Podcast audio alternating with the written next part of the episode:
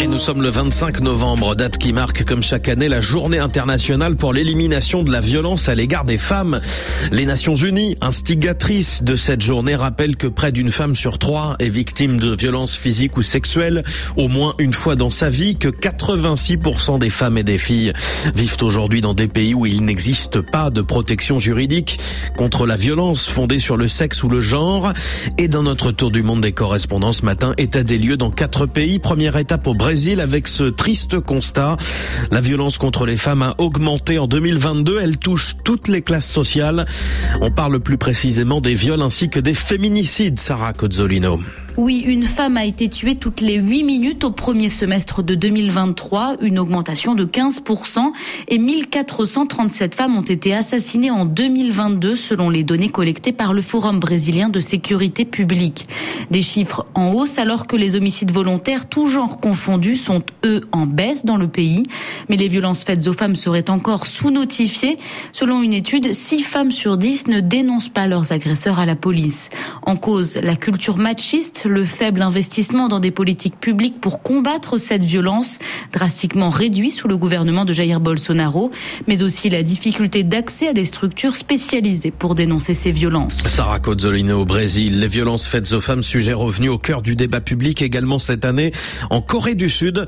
Des discussions qui tournent notamment autour des cas de harcèlement, Nicolas Roca. Oui, des harcèlements qui se sont à plusieurs reprises terminés en féminicide. Fin 2022, une femme était poignardée dans les toilettes du métro par un collègue qui l'a harcelée durant plus de trois ans. Un meurtre qui a profondément choqué ici dans un pays où en moyenne 3,4 cas de harcèlement sont recensés toutes les heures. Face à la pression publique, une première loi anti-harcèlement a été votée cet été. La sévérité des peines a été augmentée et les harceleurs peuvent désormais être condamnés sans le consentement de la victime, ce qui permet de prévenir les éventuelles tentatives d'intimidation. Un pas avant selon les associations, mais qui n'aborde pas le problème central. En Corée du Sud, près de la moitié des violences faites aux femmes ont lieu dans le cadre familial. Nicolas Roca, Séoul, merci. Cap à présent sur l'Espagne, pays européen en avance sur son temps. Il s'est doté en 2004, il y a presque 20 ans, d'une loi sans beaucoup d'équivalent dans le monde contre les violences conjugales. Une loi intégrale qui s'est élargie depuis. Elle s'intéresse désormais à l'ensemble du processus de la prévention à la punition. François Musson, on peut dire que le système est très complet en Espagne. Eh bien oui, on peut même dire que le législateur n'a rien laissé au hasard dès le tout début avec un numéro vert, le 016. Concrètement, au moment même où une femme dépose une plainte pour violence conjugale, elle est aussitôt prise en charge discrètement par des psychologues et des policiers afin de connaître la dangerosité de la menace. Ensuite, elle est accompagnée pendant le procès qui a lieu dans des tribunaux spécialisés avec des magistrats spécialisés sur la question. Et cela va jusqu'à la punition avec le plus souvent l'obligation pour le conjoint violent de rester à distance avec un bracelet électronique. Cela semble-t-il porter ses fruits car les assassinats de femmes ont chuté en 20 ans de 30% et les plaintes ont fortement émergé dans le même temps.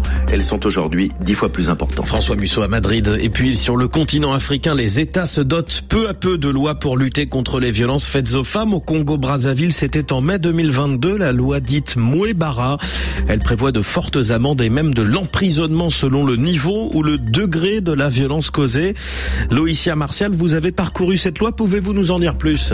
Pour l'heure, pas de grande poursuite engagée en justice. La loi semble avoir calmé la pratique de la violence contre les femmes. Pour la presse congolaise, la loi Mouebara est venue redorer l'image de la femme congolaise. Mais un juriste nous a expliqué, je cite, Il est trop tôt de faire le point. Il faut laisser cette loi faire un peu de temps et s'incruster dans la société congolaise, qui connaît de plus en plus de violences à l'égard de la femme. Fin de citation. La loi Mouebara prévoit de sanctionner sévèrement les auteurs de toute atteinte physique, morale, sexuelle ou économique à l'égard de la femme et qui lui entraîne un préjudice, une souffrance ou un dommage corporel. Selon le degré du préjudice causé, les auteurs courent des peines qui vont de 1 à 10 ans d'emprisonnement, de 200 000 à 10 millions de francs CFA d'amende. Loïcia Martial à Brazzaville, merci beaucoup. Le tour du monde des correspondants à retrouver sur RFI.fr.